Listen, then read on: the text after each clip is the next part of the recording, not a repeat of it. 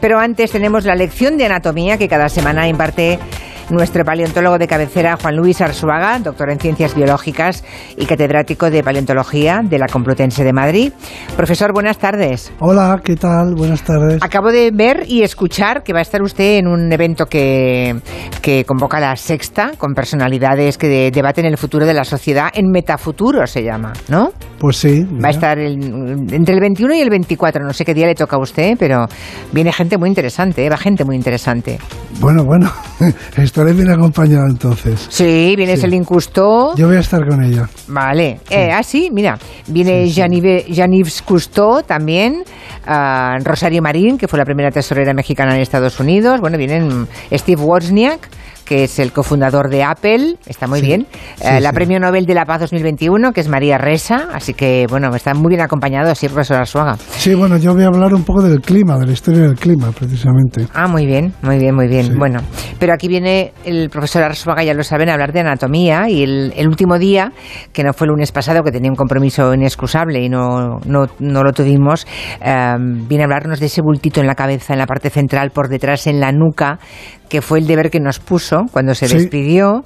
Tóquense en la parte tal, que por cierto, hoy cuando he empezado el programa, profesor, lo he vuelto a decir a los oyentes, tóquense ah. en la parte posterior de la nuca, verán que hay ahí como un cuernecito, como un bultito, un bulto. y algunos sí. me han dicho, no lo tengo, y preguntan, bueno. ¿es posible no tenerlo? Escuche, escuche lo que nos dicen. Cuando Julia ha dicho lo del bultito que tenemos en la nuca, pues estaba parada en un semáforo y me ha resultado gracioso que los dos coches de, de al lado mía y el de delante, he visto a las personas que llevaban los coches tocándose en la nuca, al igual que yo, que no voy a decir que yo no lo haya hecho. Y me ha hecho mucha gracia, porque digo, mira, todos vamos escuchando a la vez el programa de, de Gelo. Bueno, buenas tardes. Qué alegría. Pues saludos a todos esos conductores que se han llevado la mano al cogote para tocarse y, encontrarse esa especie de protuberancia, ¿no? Sí. ¿Qué es eso? Bueno, yo, es más, yo recomendé el día pasado y con discreción se pusieran detrás de alguna persona eh, con alguna ocasión, a lo mejor en el cine, yo que sé, un espectáculo, persona que esté, que tenga el pelo completamente rasurado, ¿no? Hay mucha gente que se corta todo el pelo o que no tiene poco pelo y ya se lo afeitan todo. Entonces, eh, a esas personas se les ve muy bien la nuca y a partir de ahora todo el mundo se va a fijar, claro. Claro. Eh, cuando lo oigan. Pero se les ve muy bien esos relieves de la nuca y en particular este bulto que es normal, tengo que decir, eh, que está más desarrollado en los hombres que en las mujeres, pero que todos tenemos. Puede costar más o menos localizarlo con el dedo, pero, pero si se fijan en los calvos eh, rapados, vamos a decirlo así, sí. afeitados, eh, pues lo van a ver mucho mejor porque van a ver muy bien dónde termina, digamos, la parte del hueso que no tiene músculo del occipital y dónde empieza la zona más de la nuca donde están los músculos. Me suena que hace un tiempo eh, algunos medios, y eso también me lo comentó usted, profesor eh, sí. Arzuaga, el otro día, publicaron que ese bulto estaba creciendo Exacto. por la posición forta, forzada que, sí. que vamos eh, todos adquiriendo por el eso uso mismo. constante del móvil, que sí. nos podía salir un cuerno nucal, en fin, una, una barbaridad. Tremenda, ¿no? tremenda. Eh, la noticia se, se difundió muchísimo y además hace poco, eh, no sé, fue hace un par de años, eh, eh, tuvo muchísima circulación y entonces se hicieron muchos comentarios. Bueno, eh, pero también se explicó lo que era. Pero se decía que sí, y se basaba en un estudio, y el estudio es un estudio científico, publicado en una revista científica, donde se, ha, eh, se constata, simplemente se describe, que ese abultamiento, que ya tengo que decir cómo se llama, se llama protuberancia, lógicamente occipital, lógicamente, y externa. Uh-huh. Eh, también, lógicamente, porque hay una dentro, eh, ah. por dentro del cráneo, entre el cerebro y el cerebelo. O sea que esta es la protuberancia o bulto occipital, es decir, de la nuca, y externa.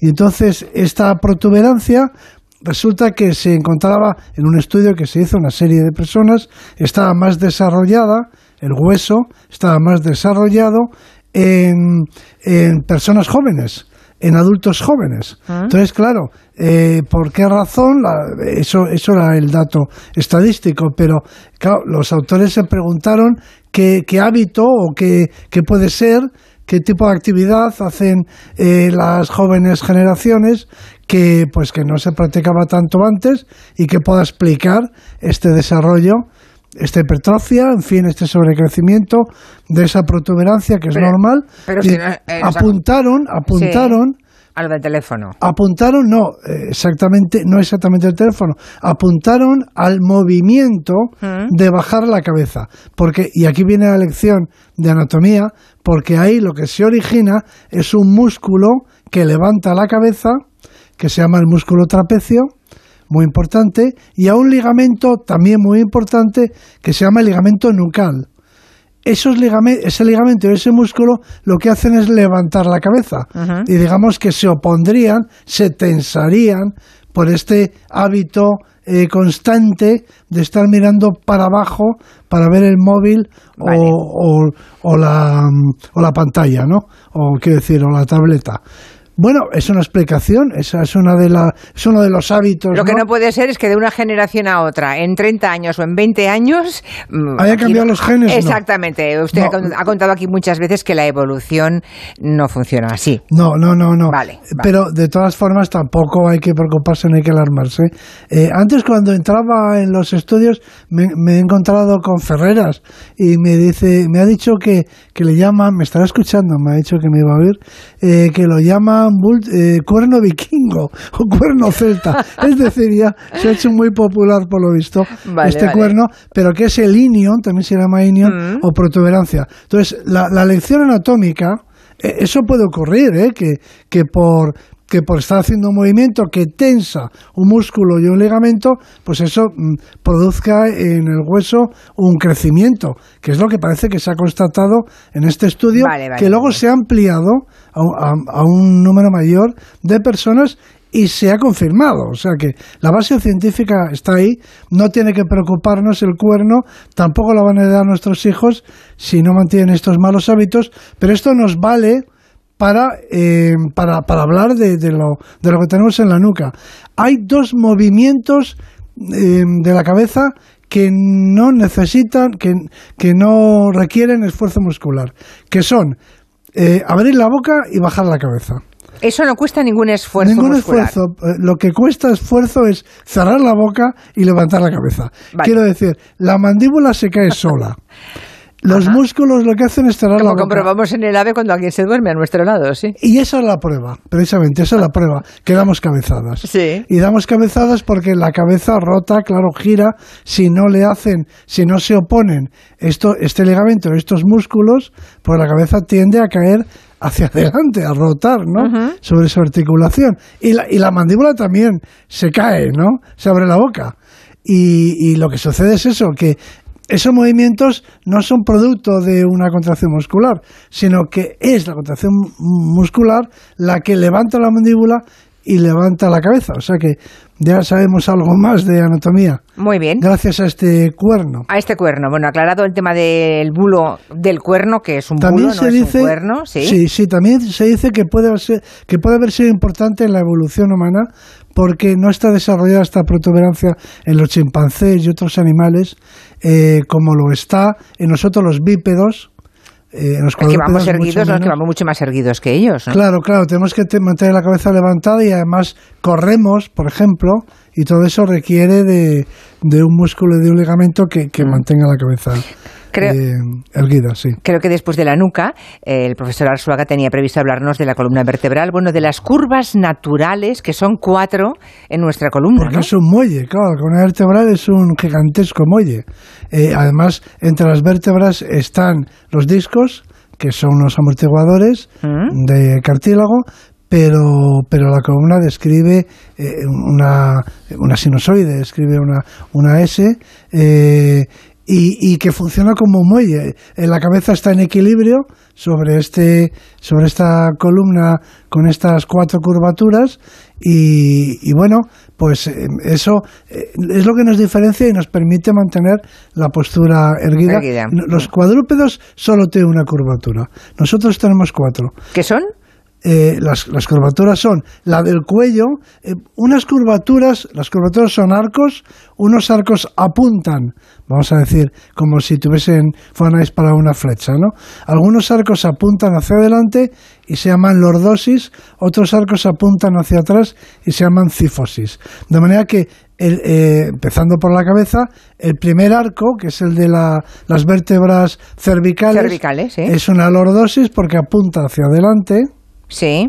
Luego viene una cifosis, un arco que apunta hacia atrás, que es el de las vértebras torácicas, las de las costillas.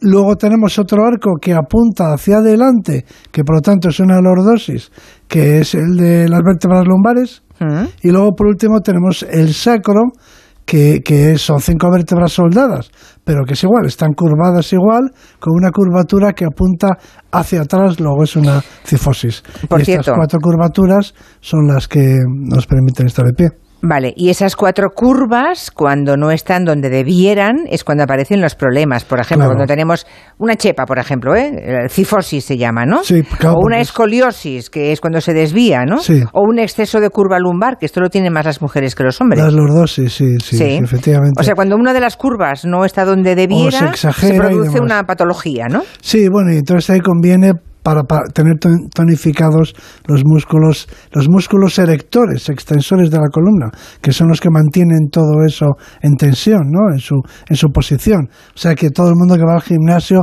o aunque no vaya al gimnasio, cualquier persona que tiene dolor de espalda, rápidamente le recomendarán que tonifique los músculos de la columna, que son unos músculos, un conjunto de músculos que se llaman músculos erectores o extensores de la columna. Son muy importantes y, sí que conviene trabajarlos. Lo que pasa es que como tenemos posturas tan, tan malas de trabajo, pues evidentemente la columna vertebral sufre, luego encima todo el peso se transmite eh, porque estamos sentados hasta la quinta vértebra lumbar y, y todo eso va, va generando problemas. Le planteé una pregunta que me llega a través de Twitter. Si la columna tiene distintas curvas, ¿por qué todos los colchones son planos? ¿Es más sano dormir con la cabeza baja o levantada a unos 20-30 grados con las almohadas? Pues la verdad es que no lo sé. Esto me gusta mucho decirlo. Me gusta decir no sé. No, bueno, tengo lecturas, ¿eh? pero prefiero que hable un especialista. Prefiero que hable un especialista en columna. Eh, me gusta a mí mucho eso de decir no sé, porque se ve tan poco. Es verdad, es verdad, casi todo el mundo lo sabe todo respecto a todo. Efectivamente, entonces yo creo que no viene mal que de cuando cuando viene, llegue alguien y diga, pues no lo sé. Hmm. O, no estoy seguro, bueno, o necesito, o prefiero que pregunte a un experto. Pero hay una cosa que, que creo que nos interesa bastante, que es que estas estas curvaturas se desarrollan con, la edad, claro. Porque nacemos con una sola curvatura. O sea, nacemos como, como los cuadrúpedos, con una única curvatura. toda la columna vertebral es una gran cifosis, es un arco. Un arco. Sí, y luego se van desarrollando las cuatro curvaturas. O sea que eso tiene su, su evolución y su mérito. Y además creo que es una cosa fácil de entender. Porque primero, los niños, los bebés, nacen eh, con una única curvatura no tienen esa forma mm, recurvada que tiene la columna vertebral de los adultos y no pueden levantar la cabeza. Los bebés no pueden levantar la cabeza. Tú los tumbas boca abajo, no pueden levantar la cabeza. Exacto pero aparece entonces, aparece entre los tres, los cuatro meses, por ahí, varía, estas cifras varían con los niños, pero aparece la lordosis cervical, precisamente la curvatura del cuello, y los niños empiezan a levantar la cabeza. Que es una gran alegría familiar ese momento en que el niño ya se aguanta con la cabecita. Exactamente, ¿Eh? eso es un momento... sí, que es muy comentado, ya se le aguanta la cabecita. Eso mismo. ¿eh? Bueno, pues eso, eh, ¿por qué? Pues porque ya tiene lordosis cervical, ahora ya se puede decir más técnicamente, ¿no? El niño ya y ha desarrollado su lordosis cervical, pero todavía no se, no se mantiene sentado. No se puede sentar y no gatea. Ah. Está ahí tumbado en el suelo con la cabeza levantada, pero, nada más. no se mueve y no hay manera de que se siente, porque para que se siente tiene que desarrollar la cifosis torácica, es decir, la curvatura torácica. Y eso pues puede ocurrir, digamos, a los 8 o 9 meses por ahí, ¿no? Y entonces cuando ya se sientan y, ahí, y gatean, se sientan y gatean. Y luego ya se ponen de pie. Bueno, pero para eso se necesita que desarrollen la lordosis lumbar. Esta es la última, y una vez que ya tienen la lordosis lumbar y antes habían adquirido la curvatura torácica, la cifosis torácica y la lordosis cervical, en este orden, pues ya los niños empiezan a andar sobre el año.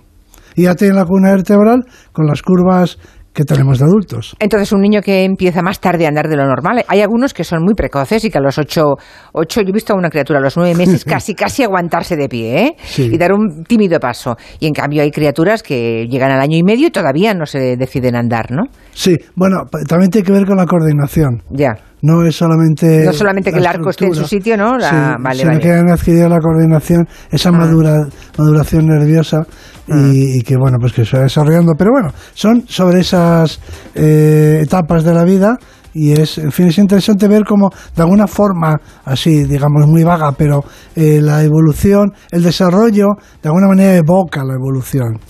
Dos minutos le pido, profesor Arzuaga, y a la vuelta, de alguna forma está usted contando lo que es el enigma de la esfinge, ¿no? Lo dejamos ahí en el aire un momentito, dos minutitos, para ah, que vayan pensando cuál es el enigma de, la esfinge los oyentes y seguimos enseguida. En línea directa destinamos todas nuestras energías en darte un seguro para eléctricos e híbridos enchufables a un precio definitivo. Llévate un todo riesgo con franquicia por solo 249 euros con coberturas como la sustitución de batería por siniestro, el robo del cable de carga. Ven directo a lineadirecta.com o llama al 917-700-700. El valor de ser directo. Consulta condiciones.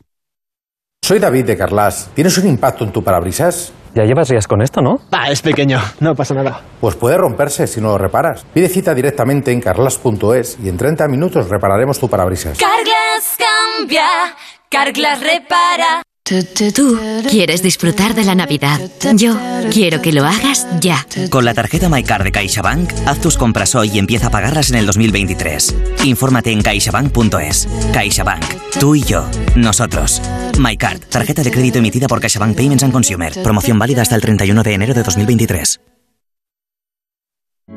Entonces dices que estos sensores detectan si alguien intenta entrar. Claro. Y cubren todas las puertas y ventanas. Así que tranquilo, su despacho y todas las cosas que le importan también están protegidas. Si alguien intentara entrar, podemos verificarlo con las imágenes al momento. Y si detectamos un problema real, avisamos nosotros mismos a la policía. Protege tu hogar frente a robos y ocupaciones con la alarma de Securitas Direct. Llama ahora al 900-272-272. Black Friday en Sol Optical. 60% de descuento y gafas de sol gratis por compras superiores a 30 euros. Infórmate en soloptical.com. ¿En qué capítulo de tu vida estás ahora? ¿Quieres hacer una reforma o cambiar de coche? ¿Tus hijos ya necesitan un ordenador para cada uno? ¿O quizás alguno ya empieza la universidad? ¿Habéis encontrado el amor y buscáis un nidito? En Cofidis sabemos que dentro de una vida hay muchas vidas y por eso llevamos 30 años ayudándote a vivirlas todas. Cofidis, cuenta con nosotros. Dicen que detrás de un gran bote del Eurojackpot hay un gran millonario. Esto, ¿y detrás de un gran millonario? Pues que va a haber un... Ahora Eurojackpot, el mega sorteo europeo de la 11, es más millonario que nunca. Porque cada martes y viernes por solo 2 euros hay botes de hasta 120 millones. Eurojackpot de la 11, millonario por los siglos de los siglos. A todos los que jugáis a la 11, bien jugado. Juega responsablemente y solo si eres mayor de edad. 25 de noviembre, Día Internacional de la Eliminación de la Violencia contra la Mujer. Debemos tomar conciencia y conseguir que la lucha contra la violencia de género sea una prioridad. Con este motivo, el jueves 24 el programa Julia en la Onda se realizará en directo desde el Salón de Plenos de la Diputación de Huelva, una institución que a lo largo de este año celebra su bicentenario. El jueves 24 de noviembre a partir de las 3 de la tarde, Julia en la Onda desde Huelva, con Julia Otero. Si quieres asistir como público para ver el programa, recoge tu invitación en Onda Cero Huelva, calle Arquitecto Pérez Carasa, número 12, cuarta planta. Te mereces esta radio. Onda Cero, tu radio. El enigma de la esfinge. Mm, antes de que, por, descontado, mm, luego le contaremos la relación que tiene, porque hasta tiene un libro llamado así el profesor Juan Luis Arzuaga. Eulalia, ¿cómo era el enigma de la esfinge? Que veo que hay algún oyente que ya, ya se acuerda. ¿eh? Es famoso. Es la historia de Edipo. A ver. En el camino hacia Tebas, está huyendo de Corinto, Edipo se encuentra con un monstruo mitológico que es la esfinge, que es medio leona, medio mujer. Y entonces la esfinge le pregunta. ¿Quién es el ser el único ser de entre todos los habitantes de la tierra, las aguas, el aire, que tiene una única naturaleza, pero posee dos pies, tres pies y cuatro pies, y es más débil cuantos más pies posee. Toma. Toma, y, pre- y cuidado porque si no acierta lo mata. Que es la, la la tiene gracia eso. que tiene acertijo. Es la gracia, lo aciertas o, o mata- o te- o mueres. Entonces, claro, Edipo tenía una pista en su nombre, por eso lo tenía facilito, porque él se llamaba Edipo, porque al encontrarlo tenía los pies hinchados. Entonces, en su nombre ya viene el tema de los pies, porque en griego dos pies bípedo, ¿no? Edipo bípedo, se llama dip- dipous, ¿verdad, profesor? Sí, sí, sí, sí. Tres pies se dice tripous, ¿no? Y cuatro pies tetrapous. Entonces, Ajá. la pregunta de la esfinge es tres pies, dos pies, y él ya tenía algo por allí, porque la respuesta correcta al enigma, la respuesta correcta al enigma es el hombre. El hombre tiene cuatro pies ah, al nacer, ¿no? Porque gatea, como estábamos explicando, después se yergue, an- anda sobre dos pies y ya en el ocaso de su vida a veces usa un bastón y ahí están los tres pies, por lo tanto en la parte cuando es más débil es cuando tiene tres o cuando tiene cuatro, que es un, un niñito, ¿no? Y todo eso está en esas curvas que hemos aprendido hoy, ¿no? Exactamente, Todo eso está en las curvas de la columna vertebral, las cuatro curvas naturales que tiene la columna vertebral. Yo decía que usted escribió un, un libro Sí. llamado El enigma de la esfinge, pero hace mucho, no hace más de 20 años. Sí, bueno, es, es un libro en el que hablaba del enigma que no dejaba que, que, que la biología se desarrollara, eh, porque la biología se enfrentaba a un problema que era el de que los organismos son unas máquinas perfectas, ¿no? Y había, hubo un teólogo que dijo, bueno, eh, eh, si uno se encuentra un reloj por ahí perfecto, pues obviamente eh, el reloj no se ha hecho, no puede ser hecho a sí mismo y entonces tiene que haber eh, tiene que haber alguien, un relojero que lo haya fabricado. De manera que Darwin sostenía que, o los evolucionistas pensaban que los seres vivos son máquinas que se han hecho a sí mismas, ¿no? Entonces, claro, la- el enigma que no dejaba, que no dejaba que la biología eh, evolucionara, se desarrollara, era encontrar un mecanismo, que fue la selección natural, el mecanismo de Darwin, que explicara cómo podía un reloj fabricarse a sí mismo. Entonces, paralizó ese, ese, ese problema, paralizó el desarrollo de una ciencia hasta que alguien contestó al enigma, digamos, metafórico de la esfinge de cómo es posible que un reloj se haga a sí mismo, que un organismo tan perfecto como un ser humano se haya podido construir a lo largo del tiempo sin intervención de un diseñador, de un creador. Ese es el enigma. Pero me gustaría aprovechar porque, eh, como luego vas a tener un programa de novela negra, ¿no? Sí, mm, bueno, no. espacio. Es territorio negro, pero bueno. No, Ah, no es un espacio. No, no, por, por, Es- por- es- por desgracia no es ficción, es realidad, profesor Ah, bien, bien, bien. Bueno, es que lo que sí que quisiera decir es que eh, eh, se dice que Edipo Rey, eh, esta tragedia es la, y yo estoy de acuerdo, es el thriller, el mejor thriller de la historia. O sea, es la mejor novela negra, Negra, ya, de la historia, la mejor novela policíaca de la historia. Porque empieza desvelando el final. No, es una historia en la que Edipo, el protagonista, se ha hecho alguna película que o algún se ha escrito algún alguna novela un poco siguiendo este esquema, ¿no? Porque es un esquema en el que el investigador, en este caso Edipo, está buscando al asesino, está venga a buscar al asesino y va encontrando pistas y pistas y pistas y cada vez que encuentra una nueva pista se va convenciendo cada vez más, va descubriendo que el asesino es él. Entonces, una novela en la que el policía va buscando un asesino y mm, al investigar va descubriendo sí. que el asesino es él mismo, eso constituye una trama que yo creo que nadie ha podido superar en la novela policíaca. Pues nada, eh, vamos, a con- vamos a por el tiempo de los negros, llamamos así, de territorio negro, después de Juan Luis Arzuaga, el día que aprendimos lo de las curvas naturales, la cervical, la torácica, la lumbar y la sacra, y el cuerno este, ¿cómo le dijo Farreras que era? ¿El Pues me vikingo? dijo Que le llaman El cuerno vi- que no es un cuerno el cuerno vikingo. celta, pero no estaba muy seguro. Eso es, Pero no que me es una- sorprendería que le hubieran puesto nombre. Que es una protuberancia occipital externa que tiene todo No el es mundo. grave, no es grave. Estoy viendo aquí ahora mismo a un señor que la tiene. ¿Así cómo se llama el señor? Pues no lo sé. Tiene, no pero está a su lado, está a su lado. Sí, a lo mejor se ofende, no quiere decir el nombre. ¿Será Manu Marlasca? ¿Será, Manu Luis Ren- Marlasca. ¿Será Luis Rendueles? ¿Quién no es? sé, es alguien que está al otro lado del cristal. Ah, está en el cristal en el otro lado, no Sí, se atreven sí, a entrar, no, profesor. no, no, no. Bueno, pues nada, enseguida veremos quién es. Vale, Hasta la semana que viene, profesor. Gracias, adiós.